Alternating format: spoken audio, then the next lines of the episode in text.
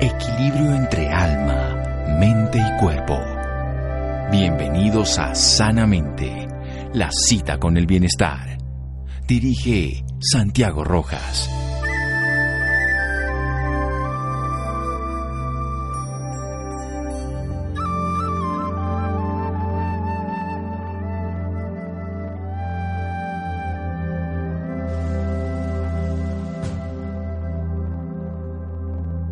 Me pinto a mí misma porque soy a quien mejor conozco, Frida Kahlo.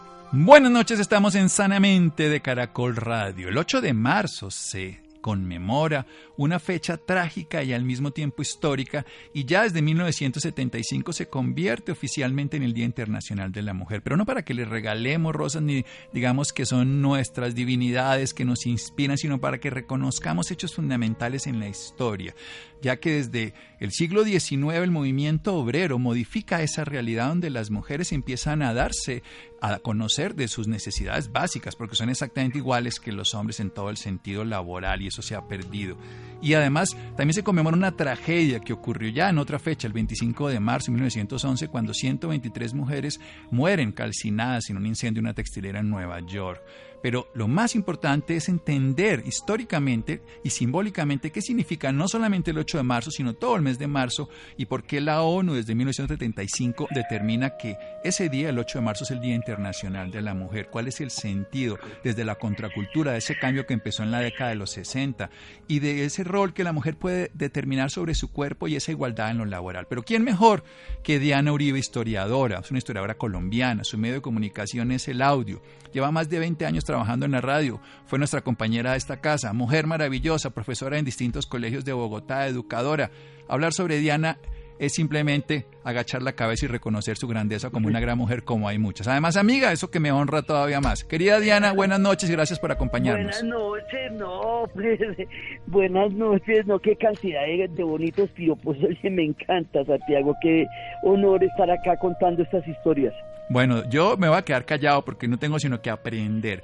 ¿Cuál es la historia del Día de la Mujer y realmente que los hombres entendamos el símbolo, la historia y el sentido de ese día y de este mes? Bueno, pues mira, el sentido del Día de la Mujer son derechos políticos.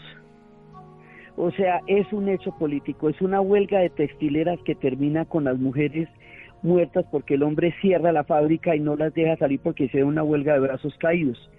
Entonces, a partir de ahí empiezan la búsqueda de los derechos políticos de la mujer. Ahora, nosotros estamos buscando eso desde la Revolución Francesa. Cuando en la Revolución Francesa se habló del derecho del ciudadano, Olimpia de Gauche dijo, pero es que también las mujeres somos ciudadanas cuando estamos creando el concepto de lo que es un ciudadano y a Olimpia de Gauche la decapitaron, o sea, no le hicieron caso en su momento. Luego viene el Día Internacional de la Mujer, luego empiezan los, movimientos sufragistas y los movimientos sufragistas eh, eh, no, son tomados en serio en muchos lugares. Eh, en, en, Inglaterra, ¿por qué cuando hablamos de Inglaterra? Pues que Inglaterra era el imperio británico en ese momento y una de cada cinco personas era súbdito del imperio británico. Entonces lo que pase ahí tiene una repercusión en todas partes del mundo. El movimiento de las sufragistas surge en Estados Unidos y surge en Inglaterra. Y en Inglaterra eh, es la historia de Mary Pansford que se arroja un caballo en un derby para llamar la atención sobre la seriedad de los sufragistas. Y solamente después de la Primera Guerra Mundial, por la entrega total que tuvieron las enfermeras al, sí, a los, al cuidado de los hombres en, en los campos de batalla, es que hay el reconocimiento del voto. Pero eso, digamos, es el proceso para que el voto vaya a ser eh, eh, reconocido en el mundo entero es un proceso muy largo. Entonces, por un lado están los derechos políticos, que es el derecho al voto. ¿Qué significa el derecho al voto? El derecho a poder elegir, ser elegida, poder ser jurado, poder ser partícipe de la sociedad política. Quien no vota está totalmente excluido de, del derecho de ser ciudadano. Ese era el primero. Eh, en las guerras mundiales hay situaciones de avance porque en la Segunda Guerra Mundial las mujeres quedaron a cargo del frente doméstico, de toda la casa, quedaron a cargo de la economía, quedaron a cargo de la nación en Estados Unidos y en Europa y luego termina la guerra. En Alemania las mujeres reconstruyeron con sus propias manos Europa, eh, Alemania, que todos los hombres murieron o eran prisioneros.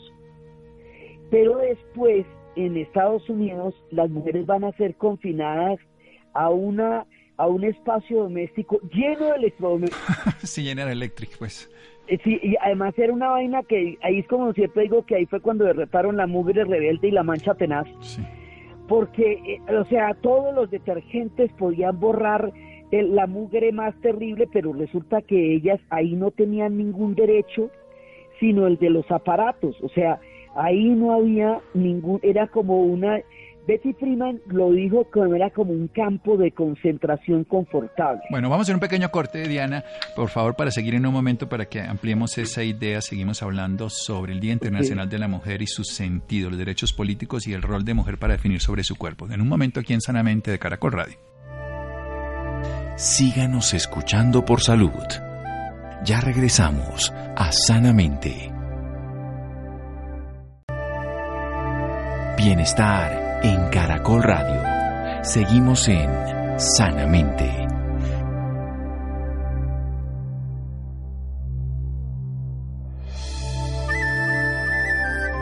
Seguimos en Sanamente de Caracol Radio. Nos acompaña Diana Uribe, historiadora un personaje que nos puede aclarar este sentido de que este mes de marzo y específicamente el domingo pasado se conmemoraba en el mundo el Día Internacional de la Mujer, decretado así desde 1975 por la ONU, donde se está hablando de los derechos políticos. Recuerdan esa huelga de brazos caídos en Nueva York, donde hay la muerte de más de 100 mujeres porque quedaron aprisionadas en un edificio, en una textilera. Pero eso ya viene desde la Revolución Francesa, el derecho de todos los ciudadanos y las mujeres son ciudadanos. Y se viene un movimiento fundamental de las sufragistas en el Imperio Británico que tenía una de cada cinco naciones en el mundo dominadas por ello, las mujeres y también en Estados Unidos la posibilidad de elegir. Eso se va modificando y después de la Primera Guerra Mundial se les da como un premio por haber sido las enfermeras las que cuidaron a tantos seres humanos. Y después incluso lo vemos en las mujeres en Alemania cuando tienen la capacidad de reconstruir una nación perdida de los hombres porque estaban muertos, estaban prisioneros. Sin embargo, en Estados Unidos se coge otro rol. A las mujeres se les devuelve otra vez a su rol de casa, se les llena electrodomésticos y quedan confinadas en un espacio como en un cautiverio cómodo. Sigamos, por favor, Diana. Bueno, pues ustedes imagínate que hay como, digamos, como un retroceso en derechos que ya se habían adquirido en términos de empoderamiento de una sociedad durante la Segunda Guerra Mundial y luego quedan en la casa con los electrodomésticos. Entonces resulta que cuando empieza el movimiento de la contracultura, que empieza por el movimiento de los derechos civiles de Martin Luther King, eh, sigue con el movimiento estudiantil, eh, va a desarrollar en el hipismo una crítica existencial y valorativa a la sociedad estadounidense. Y luego viene ya el, el, padre de todos los movimientos, el movimiento para acabar la guerra del Vietnam, que es el que aglutina a todos los movimientos y los convierte en un solo gran movimiento, porque en eso todo el mundo está de acuerdo, que la guerra del Vietnam era inadmisible. Al cabo de 10 años, las mujeres han participado en todos los movimientos, les han cascado, las han metido a la cárcel, han sufrido los mismos riesgos que los hombres, pero, de pronto se dan cuenta que ellas no tienen los mismos derechos políticos al interior de las organizaciones en donde ellas están marchando. Eh, es una cosa que es importante, muy importante entender, Santiago, los movimientos feministas han nacido de los grandes movimientos revolucionarios de la historia y son una, un, correlato lógico. O sea, si la contracultura es la apertura de una gran cantidad de derechos para una cantidad de personas que estaban excluidas por diferentes formas del, del sueño americano, en algún momento vamos a llegar a las mujeres para, para visibilizar una exclusión que, no se había entendido como tal. Entonces, decían, pero bueno, en las organizaciones nosotras no estamos en las dirigencias, sino que alcanzamos los tintos y contestamos el teléfono, pero a la hora en que la policía va a reprimir una manifestación, nos arrestan y nos llevan igual que a los hombres. Entonces empieza a plantearse la pregunta desde lo político. ¿Por qué no tenemos los mismos derechos si corremos los mismos riesgos? Y empiezan a plantearse frente a las organizaciones políticas. Y luego a partir de ahí empiezan los debates sobre el tema del rol. ¿Por qué estamos definidas por un único rol en la sociedad? Entonces empiezan como dos vertientes. Una es a trabajo igual, salario igual. Por el derecho a las guarderías. Porque es que en el Mayo francés, en 1968, en plena revolución de la imaginación al poder, las mujeres necesitaban un hombre acudiente para reclamar un giro para, para estudiar en la universidad, o sea, eran como interdictas. Se dan cuenta de los derechos, o sea, cuando tú estás luchando por los derechos de otros, en algún momento vas a darte cuenta de los derechos tuyos y te das cuenta que tú no los estás teniendo tampoco. Entonces, ese mismo nivel de movilización de la revolución cultural de los 60 lleva a las mujeres a, a entrar a hacerse las preguntas por sus propios derechos. Es importante entender que nacen en 1969 y 70, cuando todas las movilizaciones están en su momento más álgido y hacen la pregunta que se han venido haciendo toda la década. ¿Y nosotras qué? Entonces empiezan los colectivos de mujeres que se van a hacer en San Francisco y en Nueva York. Eh, y los colectivos, y empiezan los colectivos también la, las debates en Francia, en Francia son muy importantes porque en Francia había una ley llamada la ley sálica que impedía que las mujeres pudieran llegar al trono para impedir que Inglaterra se apoderara de Francia allá en el medioevo. Pero eso se tradujo en una exclusión de los derechos políticos de la mujer en la práctica en Francia. Entonces, por eso eh, en Francia va a ser muy fuerte. En Italia, por el machismo tan berraco que hay en Italia, en América Latina empieza el Congreso en 1981, primer Congreso feminista. En México empiezan por penalizar la violación porque no estaba penalizada. O sea, el punto de arranque es, acuérdate que aquí aquí se había había exoneración al feminicidio por ira e intenso dolor. Había cárcel por abandono de hogar. O sea, eh, digamos, la había una cosa que se llamaba educación necesaria y suficiente, o sea, era lo, lo, que una mujer necesitaba saber, lo necesario, ¿sí? Entonces, cuando empiezan a analizar la, la posición de la mujer frente a la posición del hombre en una sociedad, la desventaja es muy grande en todo sentido. Entonces empiezan las preguntas y no solamente por el presente, sino por el pasado. ¿Por qué nos invisibilizaron de la historia? Hay el caso de una mujer que se llamaba Trota de la escuela de Salerno, que era, descubrió una gran cantidad de cosas en ginecología, y en el siglo XVI uno de los recopiladores decidió que una mujer no debía saber todo eso y le puso sus descubrimientos a un hombre. Entonces nos fueron sacando de la modernidad, de la ciencia, del arte. Entonces eh, tocó volver a empezar a ocupar esos espacios. O sea, es una reconstrucción del relato político y sexual y de rol y de género a un nivel muy grande. Pero entonces resulta que todos los movimientos de los años 60, el que uno de los que logró mayor capacidad de transformación fue el feminismo, porque en poco menos de una década revisan lo que en 2000 años no se había cuestionado. Entonces, diga, y en este momento en el que México está dando esa vanguardia, en el que las tesis, las muchachas, las tesis, las chicas chilenas que hicieron esa performance, el que y la culpa no era mía, ni dónde estaba, ni cómo vestía, eso lo que hacen es tomar los debates de las feministas francesas, de las feministas clásicas y convertirlos en un performance que mediante un estribillo haga eh, un mensaje claro de lo que se ha analizado durante décadas y logran en un momentico que el mundo las mire, pero esos son debates que se han hecho los últimos 50 años. En este momento, en este Día Internacional, con lo que ha pasado en México y en Chile, estamos en un momento histórico increíble de transformaciones del concepto de ser mujer. Esto va a llevar a las nuevas masculinidades, ya está llevando, esto va a llevar a un nuevo trato en la sociedad a un nivel enorme. Bien, Diana, vamos a ver. Viviendo eso. Sí.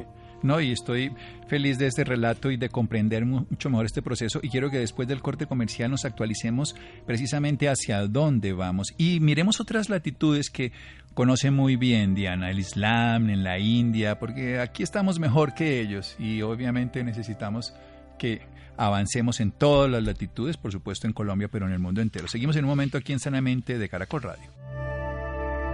Síganos escuchando por salud. Ya regresamos a Sanamente. Bienestar en Caracol Radio. Seguimos en Sanamente.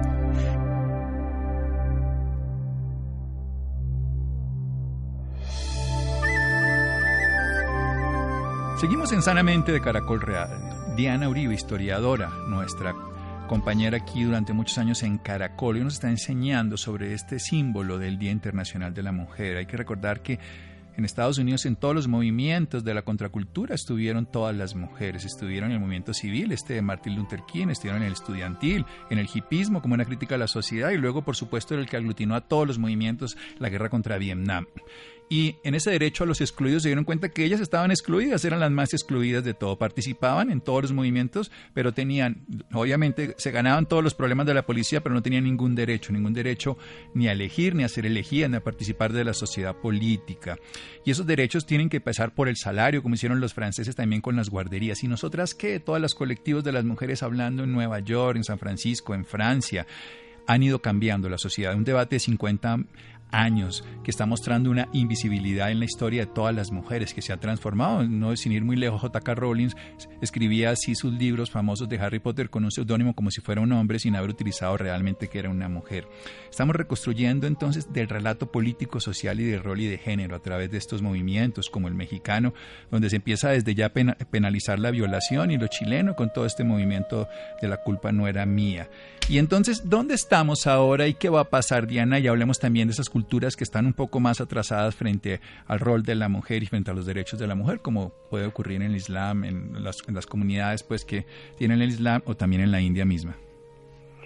Pues estamos en un momento muy interesante, Santiago, porque mira, el 25 de noviembre, que es el Día Internacional contra la Violencia de la Mujer que se celebra por la historia de las hermanas Mirabay y para eso hago la propaganda de que escuchen el podcast tres especiales que estamos haciendo sobre las mujeres en dianauribe.fm. Pues esa historia la cuento este sábado, el otro sábado y el siguiente. Bienvenidos. Claro. Entonces resulta que eh, a partir de se atravesó el Día Internacional de la Mujer que estaba siendo planeado con mucha anterioridad en la mitad de las protestas chilenas y se junta todo el gran movimiento chileno por una nueva constitución y todo lo que está pasando en Chile con lo que se venía preparando para el Día Internacional de la Mujer. Y esa coyuntura nos pone de frente a estas chicas que tomando las tesis de las feministas, de, los debates feministas sobre la violación, la violación es el único crimen donde la víctima tiene que, que tiene que demostrar que no la propició ese debate viene de muy atrás. Entonces, esos debates que fueron tan supremamente serios a nivel del feminismo, ellas los van a convertir en algo que todo el mundo puede entender. Y la culpa no era mía, ni dónde estaba, ni cómo vestía. El violador eres tú. Entonces, de esa manera logran acuñar de una, en una frase muy sencilla una, una síntesis de por qué una mujer tiene que probar que no está provocando una violación cuando ha sido víctima de ese delito. Eh, ¿Por qué el deseo exonera al hombre de toda responsabilidad respecto a su actitud sexual y culpabiliza a la mujer como objeto de deseo? Es lo que está detrás de eso. Entonces, no, no, es que no es porque estaba vestida, ni por cómo estaba, ni dónde estaba, ni cómo vestía. Entonces, eso se volvió una visibilización viral que se hizo aquí en el Parkway en la Soledad, que se hizo en el Líbano, que se hizo en París, que se hizo en Italia.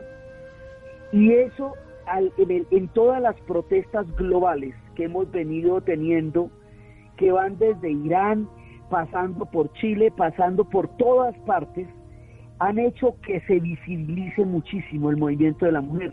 En México están contra el feminicidio que se volvió viral en México, se volvió una cosa terrible, o sea, ya una, una cosa de, de proporciones increíbles, ellos ya habían vivido más de 3.000 mujeres asesinadas en Juárez y ahora está teniendo una tasa de feminicidios diarios. y por eso ayer fue el Día Sin Mujeres. Estamos teniendo una capacidad de movilización histórica increíble. Yo no diría que como nunca antes, porque los movimientos de los 70 fueron muy grandes, pero comparables, equivalentes.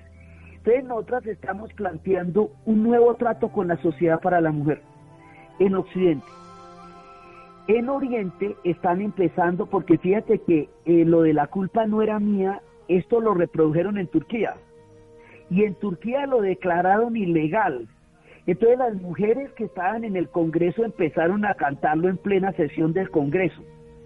Entonces están empezando a cuestionar los crímenes de honor, que era que mataban a una mujer que deshonraba a la familia porque se enamoraba de quien no consideraba la familia.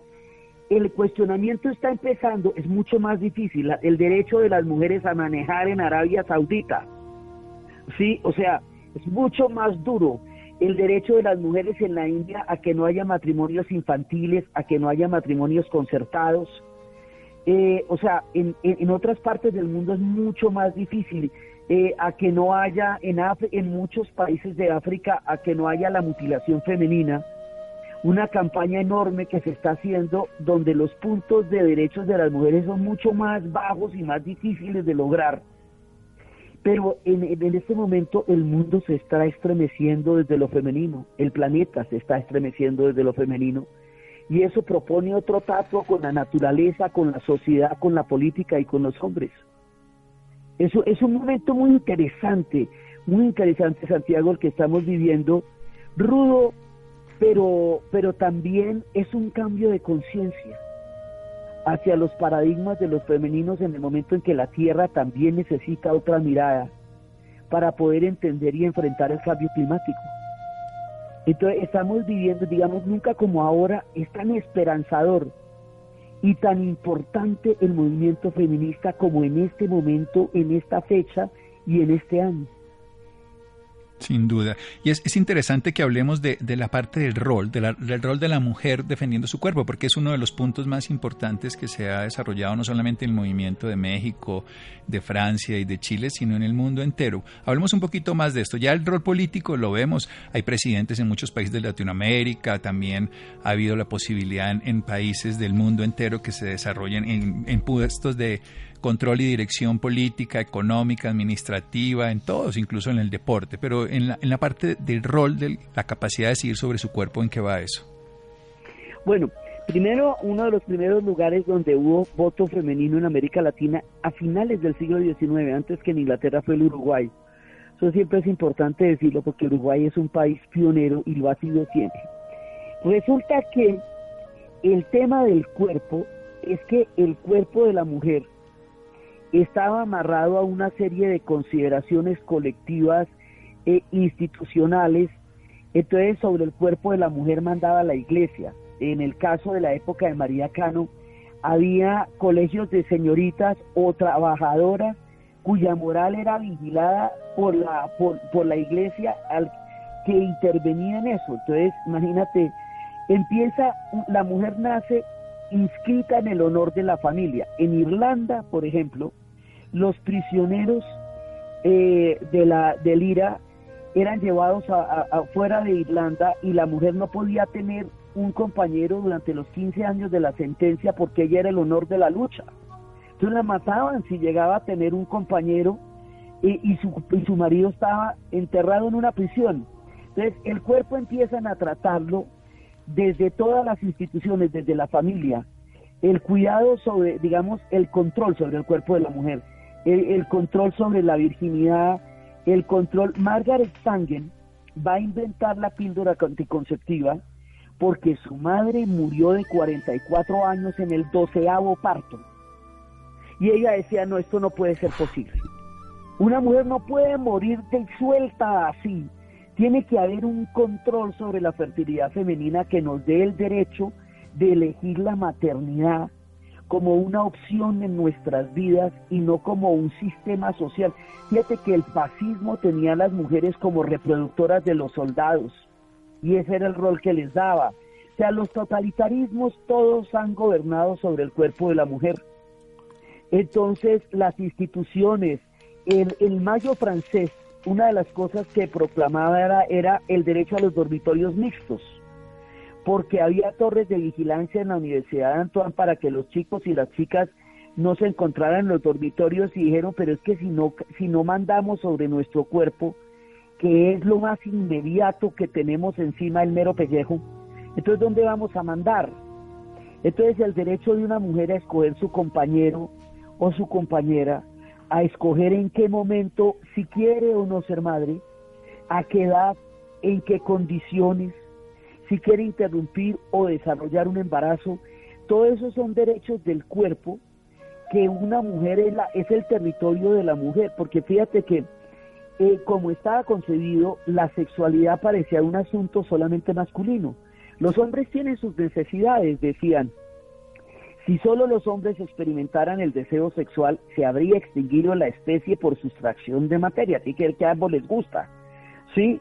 Entonces, el derecho de la mujer al orgasmo, a poder manifestar su deseo sexual, en toda la era victoriana, la expresión del deseo sexual estaba rotundamente prohibida y por eso los personajes eran tan retorcidos como las hermanitas Brontier de Cumbres Borrascosas, porque nadie podía decir de frente lo que sentía. Entonces, el hombre podía no solamente exteriorizar su placer, sino hacer toda clase de alarde al respecto. Y la mujer tenía que ocultarlo en el último rincón. En el hombre se le pedía una experiencia sexual muy grande y en la mujer una ignorancia en el tema. Entonces, cuando la mujer no sabía dónde tenía las orejas, se consideraba un capollo de virtud. Entonces, no, no, no, no, no, es que tengo que conocer mi cuerpo. Frida Kahlo es un personaje tan importante. Ella, primero ella pinta sin ningún tipo de ambajes el dolor. Ella se inventa una belleza sobre un cuerpo completamente roto porque la belleza no está en el, estereotipo, sino en la creación de la mujer misma. Ella reivindica a la mujer mestiza, la mujer indígena. Ella es una mujer tan icónica porque son muchas mujeres y somos todas nosotras las que Frida Kahlo encarna y pinta en su vida y en su ser. Entonces todo este manejo del cuerpo para que no hay el derecho al cuerpo y el derecho a la educación, porque tenemos una niña como Malala que, sufrió un ataque terrible por, por el derecho de las chicas a estudiar. El derecho de las mujeres al cuerpo es que las decisiones que tienen que ver con nuestras vidas las tomemos nosotras desde nuestra propia vida y no desde las instituciones morales o, o desde todos los demás actores exteriores a nosotras mismas. Ese, digamos, ese es el tema y el derecho de una mujer a estar segura en los espacios públicos, a caminar sin el temor de ser agredida, a caminar sin el temor, porque dice el feminismo, el, feminicidio dice que no, es una que, que, nos juzga por nacer, o sea, un hombre no está en una en peligro en una situación en un callejón oscuro, no por definición, a no ser que esté en una zona difícil de la ciudad. Una mujer siempre está en el peligro de la vulnerabilidad de una violación en los espacios y se trata de que haya espacios seguros por el derecho a la movilización y al libre movimiento sin que la ataquen. Entonces todo eso tiene que ver con el derecho al cuerpo, así como las esterilizaciones forzosas a las mujeres indígenas que se dieron en Bolivia, o digamos, eh, o lo uno o lo otro, ni la esterilización forzosa, ni la obligación a tener o a interrumpir o no interrumpir un embarazo, cualquiera de las dos cosas es muy violenta, ni el derecho de la, ni que, otros gobiernen el cuerpo de la, mujer en la guerra como botín, como parte de factor de humillación del enemigo.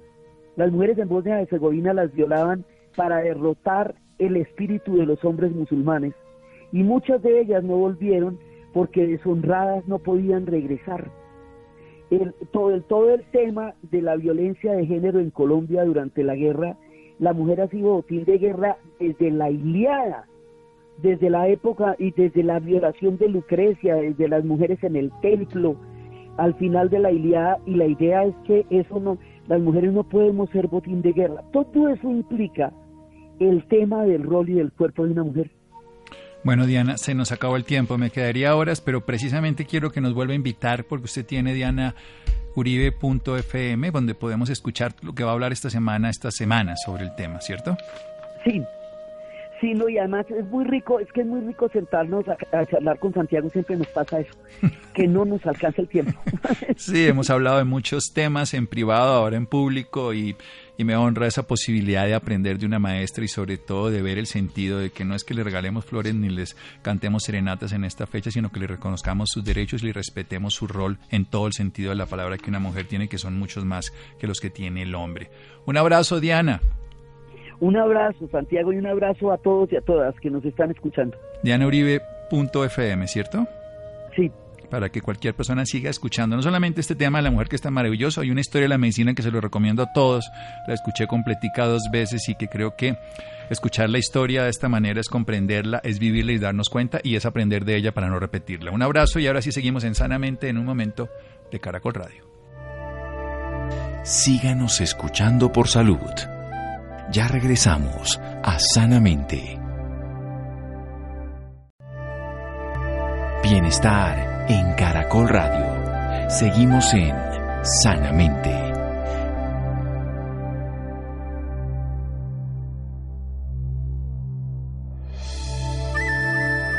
Seguimos en Sanamente de Caracol Radio, dianauribe.fm, sigan escuchándola a ella para que podamos aprender de la historia, en este caso de todo el tema del mes del Día Internacional de la Mujer. Muy bien, cambiamos de tema, estamos en el tema del contagio del coronavirus, ¿será posible hacer algo eh, desde el punto de vista de fortalecer el sistema inmune? Bueno, Juan José tiene una nota. Buenas noches Santiago para usted y para todas las personas que nos escuchan a esta hora. El consumo frecuente de probióticos tipo lactobacillus puede reducir en un 17% el número de infecciones del tracto respiratorio. Asimismo, la vitamina C permite reducir los síntomas de un resfriado común en un 18% en niños y en un 12% en adultos. Para hablarnos más del tema nos acompaña Jaime Bonilla, es médico con 11 años de experiencia en el campo clínico de la Universidad Surcolombiana de Neiva, máster en Ciencias en Medical Arts de la Universidad Dundee, Escocia, Reino Unido. Bonilla fue ganador en 2019 de la convocatoria Si es Sayo, es investigación, en el que participan investigadores e innovadores en el área de la ciencia médica. Actualmente colabora con la clínica Shayo en el desarrollo de modelos anatómicos para entrenamiento médico en impresión 3D. Buenas noches, doctor Jaime, y bienvenido sanamente. Buenas noches, Juan José, ¿cómo estás? Muchas gracias por invitarme. Doctor, pues en estos momentos el mundo entero enfrenta un virus que está causando muchas muertes y tiene paniqueados a muchos. Cuéntenos un poco acerca de esto, sobre sus síntomas y qué podemos hacer para prevenirlo. Bueno, el coronavirus eh, es una, un virus de una familia de virus respiratorios que, bueno, en conjunto se conocen como eh, coronavirus, pero el coronavirus en particular este es una cepa que surgió en China, como todos sabemos, eh, y viene de un animal salvaje que se llama el pangolín. Por eso es que nosotros no, eh, el impacto ha sido tan fuerte porque no hemos tenido contacto con este virus. Es un virus nuevo, como sabemos, cada cuatro años, cada cinco años, siempre viene un virus nuevo mutado que tiene un origen a veces en animales eh, salvajes, en otro tipo de especies que pasa al ser humano. Y pues esto es un, un tema que siempre va a suceder hay virus eh, respiratorios que eh, aparecen nuevos eh, afectando al ser humano porque mutan o porque vienen de una especie que no es la especie humana. Entonces hay que estar preparado para que esto sea cíclico. Van a seguir apareciendo más de este tipo de virus. Ya tuvimos el H5N1, el H1N2 bueno, eh, una cantidad de virus respiratorios que aparecen nuevos debido a, que eh, son mutados, son nuevos o vienen de animales salvajes. Doctor, ¿de qué forma se puede prevenir el contagio? Bueno, el contagio en particular, eh, ahorita se está hablando mucho del lavado de manos. El lavado de manos es la medida más efectiva que hay para evitar el contagio no solo del coronavirus, sino de cualquier enfermedad. Eh, si nosotros vamos a estornudar, por favor no hacerlo en las manos, sino en, el, en el codo, pues en, el, en, la cavidad del codo. eh, tratar de lavarnos las manos apenas tengan contacto con alguna secreción de nuestra boca, de nuestra nariz, eh, cargar pañuelos, no es necesario eh, usar tapabocas, ni mucho menos.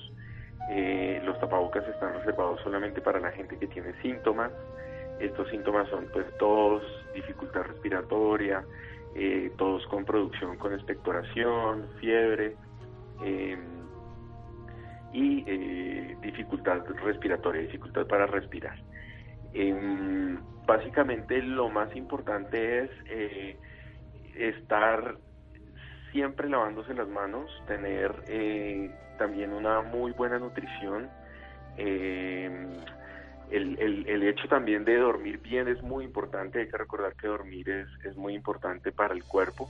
Y lo de la nutrición, eh, se ha encontrado que vitamina, la vitamina C puede eh, reducir los síntomas del resfriado común entre un 12 y un 18% si se consume en cantidades de al menos un gramo o dos gramos, que esto quiere decir eh, al menos como el equivalente a unas 10 naranjas al día. Entonces, eh, lo recomendado en este caso es, pues hay preparados farmacéuticos, tabletas, tabletas efervescentes, gotas para niños, que sirven para llegar a estas concentraciones de eh, vitamina C que se ha encontrado en estudios científicos que reduce la duración del resfriado común, la, duración y los síntomas del resfriado común.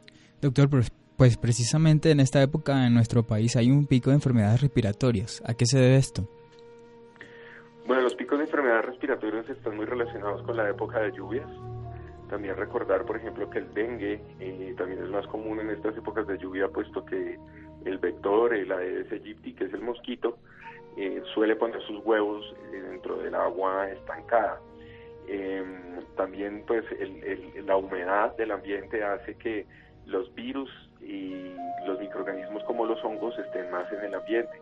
Em, estos eh, microorganismos gustan más de los ambientes húmedos y bueno, mm, coincide generalmente la época de lluvias y de humedad del clima con, este pico respiratorio. Como les digo, entonces hay que tener siempre una, buena nutrición, dormir bien, eh, hacer actividad física en lo posible y eh, algunos suplementos dietarios pueden estar indicados en estas épocas, como la vitamina C que ya he nombrado, también se ha conocido que el consumo de probióticos, que son bacterias beneficiosas para la salud, pueden ayudar al sistema inmune, al sistema de defensa, a estar más presto a atacar las infecciones. Entonces, en este caso también los probióticos eh, pueden ser de utilidad para em, mantener las defensas, la inmunidad. Doctor, pues ya usted hablaba de que consumir vitamina C, hacer ejercicio y tener una buena alimentación son medidas preventivas muy eficaces, pero ¿de qué otra manera podemos estar eh, prevenidos? Bueno, em, básicamente lo que le decía, no, no es necesario usar tapabocas, eh, estar restringido el uso de tapabocas para las personas que tengan síntomas. Eh, el tipo de em, tapabocas especializados se deben reservar solamente para el personal de la salud eh, ya hablamos de lo fundamental, que es eh, mantener una buena nutrición, el consumo de suplementos, también el lavado de manos. Sin embargo, también hay que tener en cuenta, por ejemplo, eh, el antecedente epidemiológico. ¿Eso qué quiere decir? Que si estamos cerca de alguna persona eh, de alguno de, que haya venido de alguno de los países donde ya se han presentado pacientes, lo ideal es hacerle un seguimiento mirar si presenta síntomas. En el caso de que presente síntomas, pues llevarse entonces a, la prueba diagnóstica, que es eh, una detección de, del ARN, o sea, del código genético del virus, para poder confirmar el caso. Si, si alguien tiene un antecedente de estar cercano a alguna persona que haya estado en alguno de estos países donde se han presentado muchos casos, como por ejemplo China, Corea, eh, Indonesia, Asia en general, Italia y algunos países de Europa y ahora Sudamérica, em, pues eh, estar vigilante a la aparición de síntomas para poderle hacer los exámenes de diagnóstico confirmatorio. ¿Existen algunas personas eh, que tienen cierta vulnerabilidad en cuanto a, a, estas enfermedades? Sí, mira, esta es una pregunta muy importante porque eh, los virus respiratorios generalmente afectan a los dos extremos de la vida. Entonces, los más vulnerables a tener desenlaces fatales, es decir, complicaciones o hasta la muerte, son los niños muy chiquiticos, sobre todo si tienen antecedentes de enfermedades, enfermedades cardiorrespiratorias o desnutrición, y los ancianos, sobre todo los mayores de 65 años. La mayoría de casos fatales de coronavirus en, eh, en estas épocas de virus respiratorios son en estos dos grupos de edad, especialmente en los ancianos. Por eso es recomendable eh, que los mayores de 65 años em, se vacunen contra la influenza, que es otro de los virus respiratorios. Eh, y bueno, básicamente ahora con las personas mayores hay que tener especial cuidado y en lo posible mantenerlos bien nutridos y si se puede utilizar la vitamina C en las concentraciones de 1 a 2 gramos, pues eh, es también una medida que puede reducir los síntomas. Doctor, ¿cuál es su consejo para nuestros oyentes? Bueno, el consejo es eh, la buena nutrición, eh, hacer actividad física, dormir bien, no paniquearse, como, como usted bien lo mencionó, no generar pánico, puesto que esto de los virus respiratorios pues sucede eh, cada 4 o 5 años, ya vemos el H5N1, el, H, el H1N1, todo ese tipo de virus van a aparecer y van a seguir apareciendo. Así que eh, lo importante es tener a las personas que pueden ser más vulnerables a salvo, que son, como ya lo había mencionado, los niños, eh, los mayores, los mayores de 65 años, sobre todo, y eh, tener en cuenta siempre que hay un antecedente epidemiológico, que tiene que estar uno en contacto a menos de dos metros por más de 15 minutos con una persona que esté infectada, es decir, que provenga de alguno de estos países donde ya se han presentado casos. Eso eh, es una probabilidad muy mínima para la mayoría de la población, es decir, la mayoría estamos, no vamos a estar tan cerca de una persona con esos antecedentes que venga de esos países, así que no hay que generar pánico, simplemente eh, mantener una buena nutrición, como le digo, la vitamina C ha comprobado que entre el 12 y el 18% puede reducir los síntomas y la duración del resfriado común. Hay que recordar también que estos virus pueden causar desde un resfriado común hasta una neumonía fatal. Entonces, digamos que el espectro de enfermedad es muy amplio y a las personas jóvenes, eh, bien nutridas, eh, generalmente les pasa eh, o sin síntomas o con un resfriado común eh, sin mayor complicación. Entonces, digamos que el pánico no es necesario. También, em, aparte de la nutrición, pues hay suplementos que también pueden ayudar a, mantener el estado de inmunidad más activo, como son los probióticos que ya hemos nombrado. Eh, se sabe que el consumo de probióticos por más de tres meses puede mejorar tanto las funciones intestinales como la función del sistema inmune. Y bueno, la vitamina C también em, promueve que el sistema inmune sea más efectivo. Entonces son eh, recomendaciones básicas. El lavado de manos, el ministro de Salud dijo, reducía hasta en un 50% el contagio. Y lo que le digo, el uso de tapabocas eh, solamente está em, restringido para personas con síntomas. Y para las personas eh, interesadas en contactarlo, ¿dónde lo pueden hacer? Bueno, eh, me pueden contactar a eh, mi correo electrónico, es escravio, e s c r a b larga i o 123 arroba gmail.com, escravio 123 arroba gmail.com. allí yo les puedo resolver todas sus inquietudes. Eh, también me pueden buscar pues en, redes sociales como Jaime Bonilla, yo estoy en LinkedIn, en Facebook, en Twitter, en todas las redes sociales y con mucho gusto pues a sus órdenes. Pues doctor Jaime Bonilla, muchísimas gracias por esta valiosa información y por acompañarnos esta noche en Sanamente. Bueno, muchas gracias Juan José. Gracias por invitarme de nuevo. Bueno, gracias Juan José. Llegamos al final de Sanamente. Jonathan, muchas gracias. Laura, Ricardo Bedoya, Jessy Rodríguez, quédense con la voz en el camino con Ley Martín. Caracol piensa en ti. Buenas noches.